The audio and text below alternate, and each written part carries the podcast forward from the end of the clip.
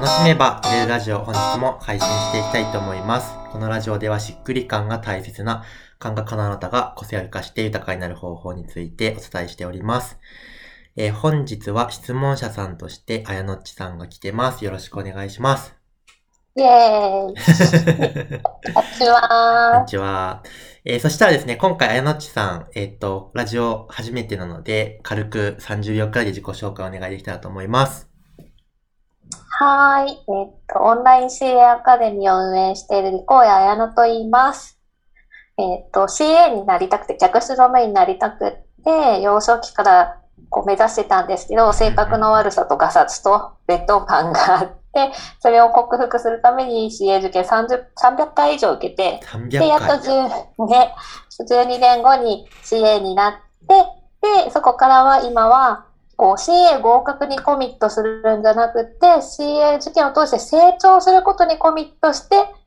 受かっていくっていうオンライン CA アカデミーをやっています。はい、ありがとうございます。えっと、なんか、あやのっちさんの歴史とか、なんか、今やってることもすごく面白いので、また今度、えっと、今度は質問者さんじゃなくて、ちょっとゲストとして、どこかのタイミングで、ちょっとまたやれたらなと思っております。ありがとうございます。嬉しい。はい。そしたら、今日の質問をお願いします。はーい。えーっと、しょうちゃんの、こう、ところで学んでいる方、結構女性の方が多いうんうんうんっていうことだったので、女性目線を含めていろんな質問をしていきたいなって思ってるんですけど、はいじゃあまず、えー一番最初に聞きたい質問をしていきます。はい。えっと、しょうちゃんは、まあいろんな話する中で、うんうん。公務員さんだったけど、もうその安心安全を振り切って路上系に行ったわけじゃないですか。はい。で、その時の根底にあった思いって、人間ってこう大きく舵を切る時に、うん。痛みか、それとも快楽かしかやれないじゃないですか。はいはい、はい。動けないと思うので、どっちに近くってどんな思いがあったのかなっていうのを、あの、シェアしていただくことによって、それを聞いた自分たちの人生を振り返って、あ、私今こういう行動をしたいけど、その根底にあるのってなんだろうなって多分もうちょっと深く潜ることができると思うので、なるほどぜ。ひ、その、うん、路上系に振り切った時の根底にあった思いを聞かせてほしいなと思います。はい、ありがとうございます。えっ、と、根底にあった思いは、えっ、と、ま、なんか、まそもそもを言うと、なんかその、自分は結構、なんて言うんですかね、その、なんか、多くの成功者が語るみたいに、もうすごい最悪な人生を送ってきたというわけでは全然なくて、なんかう、んそこそこハッピーな、まあ、うん家庭だったし、なんか何も問題がなかったんですよね。なんか物理的には。ただ、その、まあ、内向的でシャイな感じもあって、自己表現が全然できない。あまあ、苦手な、あの、う内気な子供で、うん子供の時から、なんかその、なんだろう、深く人と関わるみたいなことがすごくできなかったし、まあ、深く、浅くも関われないっていうか、その、だからクラスの人気者が羨ましいな、みたいな感じで、まあ生きててどうしたら人気者になれるのかなとか、どうしたらなんかお友達と楽しく生きられるのかな、みたいなところが子供の頃のテーマで、だからその、やや、えー、ややマイナスぐらい、だからその平均的にややマイナスなところの、な感情のなんか幸福度で生きていたみたいな感じだったので、うんなんかどうしたらまあ幸せになれるのかな、みたいなところをずっと、まあ生きてきていたんですけど、うんと、うん。何ですかね。うん。うんと、子供の頃に、まあ、全然運動できなかったんですけど、そのマラソン大会で、毎年毎年順位が上がっていくっていう体験をして、なんか、意外とその、運動できない自分でも、なんか、ちゃんと練習すれば、なんか、良くなるんだな、みたいなこととか、まあい、いくつかあるんですけど、あ、なんか行動したら人って変われるんだ、みたいな、その、体験をしたんですね。えーえ、ちょっとそれ突っ込んでもいいですあ、どうかぞどうぞ。そのマラソン大会の順位を上げていこう、上げたいなって思って行動したってことだよね。えー、あげたいなとは思ってないんですけど、なんか、何ですか、うんうん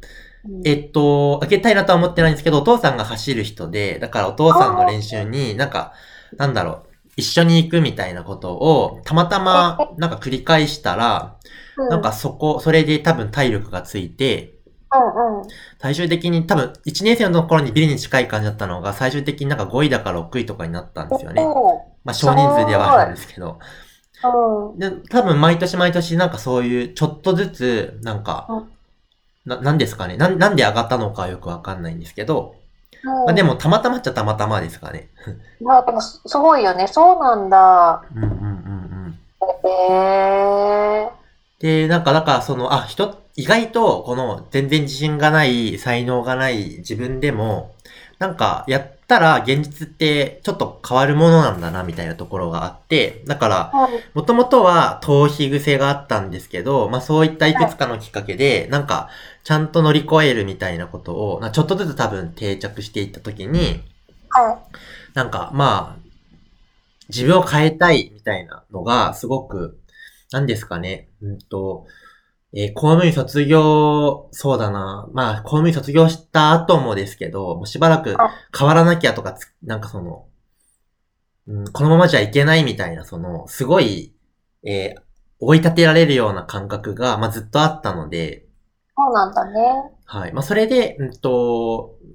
まあ、公務員の時は、まあ、しイベントとか行きまくったりとか、なんか人に会って話を聞くだったり、なんかセミナー行ったりみたいなことをすごいやりまくっていて、はい。で、まあ、その中でなぜ公務員辞めたのかっていうと、うんと、うんえー、まあ、一番のきっかけはアンソニー・ロビンズのセミナーなんですけど、うんなるほど。はい。なんかセミナーの時に、まあ、理想的な人生を思い描くみたいなワークがあって、うんうんと、その後で、じゃあその理想的な人生を生きていくために、えっと、大きな決断と小さな決断を一個ずつしてくださいって言われ言われたんですよね。うんなるほどね。そう。で、その大きな方の決断が、えー、あ、仕事を一刻も早く辞めなきゃって思ったんですよ。なんで仕事を一刻も早く辞めなきゃってそこで思い立ったんです なんかあの自分の、えーっと、その理想的な人生の中では人と一緒に泣いたり笑ったり、いろんなことを分かち合いながら、えー、まあ、生きているという自分の、なんか、イメージがあって、公務員の、公務員の体験っていうか、その仕事自体は、もちろん全然悪くないし、えっと、うんいい人いっぱいいるんですけど、なんかその、うん自分の人生において、なんか自分の時計を進めてくれるような場所ではないですよね。なんていうのかな。止まってる感じ。自分の人生の中では、その時間っていうのは、なんかその、前に進んでいるんじゃなくて、止まっている感覚があったので、うんこれを手放すことによって、なんかいろんなことが進んでいくんじゃないかなっていうふうに思ったんですよね。えーで仮にその翔ちゃんが考えてる、まあ、公務員よりも昔子供の方の時代の時に、自分の時計を進めてくれるような場所ってどこだったの？えー、どうなんですかね。その公務員より前は全然考えてなかったんで、なんだろうな。あ、そっか。そう、徐々に徐々になんか、うん明確に考えるようになったんですけど、でも、子供の頃で言うと、まず人気者になりたいっていうのがあって、うーんと、まあ、そうですね。まあ、高校になった男子校だったから、その、なんだろうな、気楽に付き合える人が増えたので、まあ、友達増えたと。で、でも大学の時に、なんだ、でも部活ばっかりやってたんで、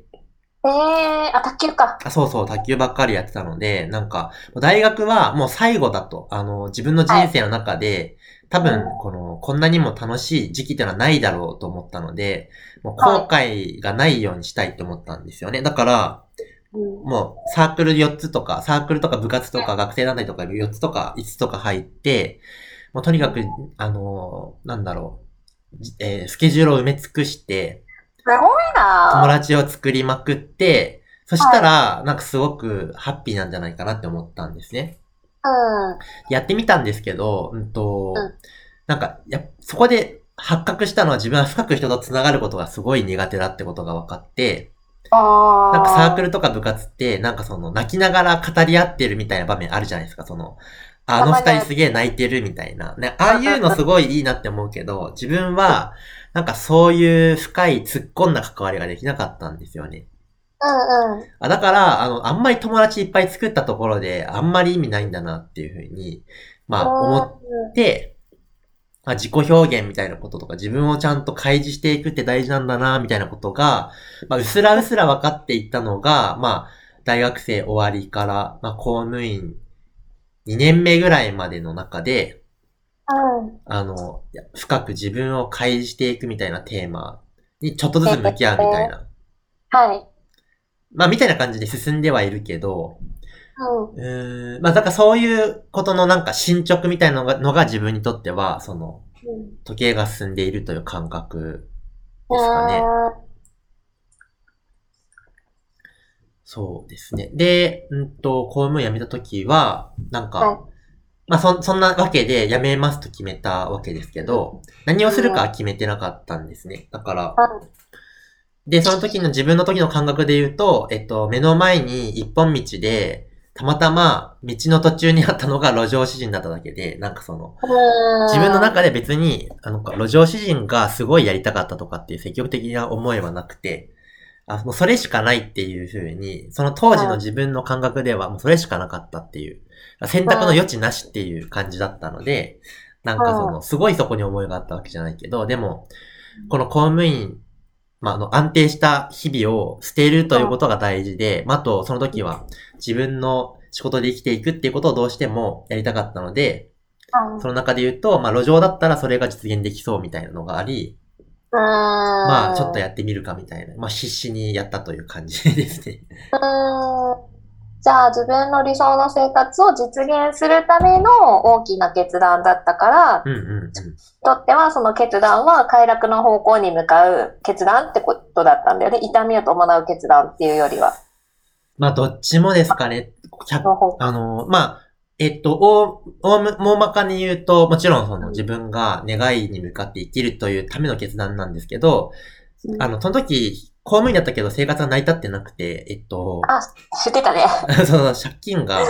あったので、なんかそもそも、ボーナスがないと生きていけないぐらいの、だから月々の給料では生きていけなくて、ボーナスがあるからトントンみたいな感じだったので、わかるわかる。これなんか、やめてどうなんのかなみたいな。だけど、まうんあ、ある意味ポジティブに系統っていうか、その、スピリチュアル的な、手放せばなんか入ってくるさみたいな、その、うんそっちをちょっと盲信しようと思って、盲信ちょっと思ってないですね。まあもう、はい、手に入ってくるはずだということを、なんかその信じてやめてみたって感じですよね。すごいなぁ。すごいよね。いやいや、まあ愚かですよね。いやいやいや。でも、ね、ちょっと思うんだけど、愚かと本当信じるっていうことって紙一重だなと思ってて、どの方向に取るかだけ、はい人。から見たら愚かかもしれないけど、うん。自分にとってやっぱ信じる道を突っ切るっていうのはすごくかっこよく映るなって私は思いました。そうですね。まあなんかあの、自分の人生のストーリーを語る上ではすごく良かったなって思うし、なんか、なんだろう、大きなもものが手元にある人が別にそれ捨てられるよっていうことを語る時の一つのエピソードとしてはすごく気に入ってるので、なんか、まあ良かったなと思うんですけど、うん同じことをもう一回できるかっていうと、まあやりたくはないな、みたいな感じはありますけど。まあ今はね、状況も違うしね、こうですね。考えてることとかね、より進化してるから、うんうん。そうなんですね。ありがとうございます。そんな感じでしょうか。はい。はい。OK。これで区切るの？え？ここで区切りますか？それともあ、これそのまま一旦区切りたいと思います。了解です。はい。では、えー今日はそんな感じで終わっていきたいと思います。次のラジオでお会いしましょう。バイバーイ。一つありがとうございありましがとうございまたし。た。